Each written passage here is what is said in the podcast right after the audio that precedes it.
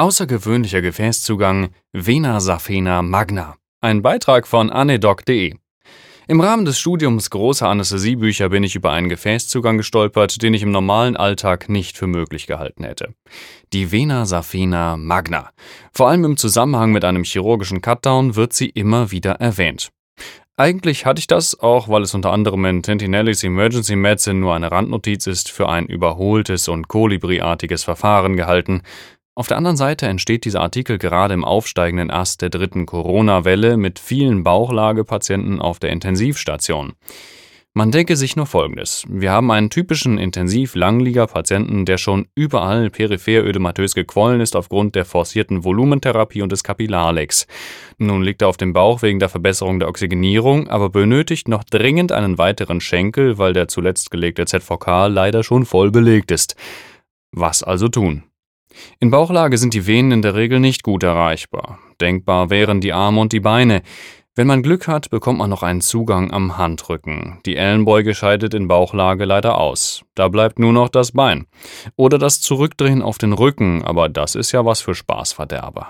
Eigentlich wird ein Cutdown auf die Vena saphena magna als Notfallzugang beschrieben. Sie ist eine relativ große Vene, die auf der Innenseite des Unterschenkels entlangläuft und superior und anterior des Malleolus medialis endet. An dieser Stelle ist sie recht gut anatomisch definiert und für uns zugänglich. An dieser Stelle wird eine vorsichtige Querinzision der Haut durchgeführt und vorsichtig mit einer kleinen Klemme das subkutane Gewebe stumpf in longitudinaler Richtung präpariert. Das heißt, Klemme geschlossen einführen, spreizen, zurückziehen, außerhalb Klemme wieder schließen und erneut beginnen. Nach Darstellung der Vene wird die Klemme in geschlossenem Zustand darunter hindurchgeführt und ein chirurgischer Faden gegriffen, der zurück darunter hindurch gezogen wird. Über eine distale Ligatur soll nun der Rückstrom in den Fuß vermieden werden. Proximal kann die Vene nun kanuliert werden. Die Braunüle muss nun noch fixiert werden, zum Beispiel über eine weitere proximale Ligatur oder ein Pflaster oder was halt sonst so zur Verfügung steht. Soweit die Theorie. Ich denke, dass die wenigsten Kollegen das in der Praxis so schon einmal durchgeführt haben. Als ich zuletzt einen Kurs für ausländische Ärzte zur Qualifizierung abgehalten habe, wurde mir das aber als Notfallzugang ernsthaft angeboten, äh, was mich ehrlich gesagt schon ein wenig überrascht hat. Aber offensichtlich handelt es sich tatsächlich um einen erprobten Zugang, der offensichtlich nur bei uns nicht so geläufig ist.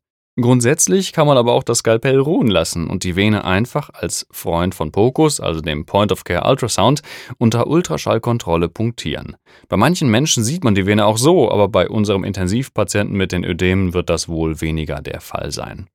Dafür setzt man den Schallkopf quer zum Gefäßverlauf auf und punktiert in Out-of-Plane-Technik die Vene.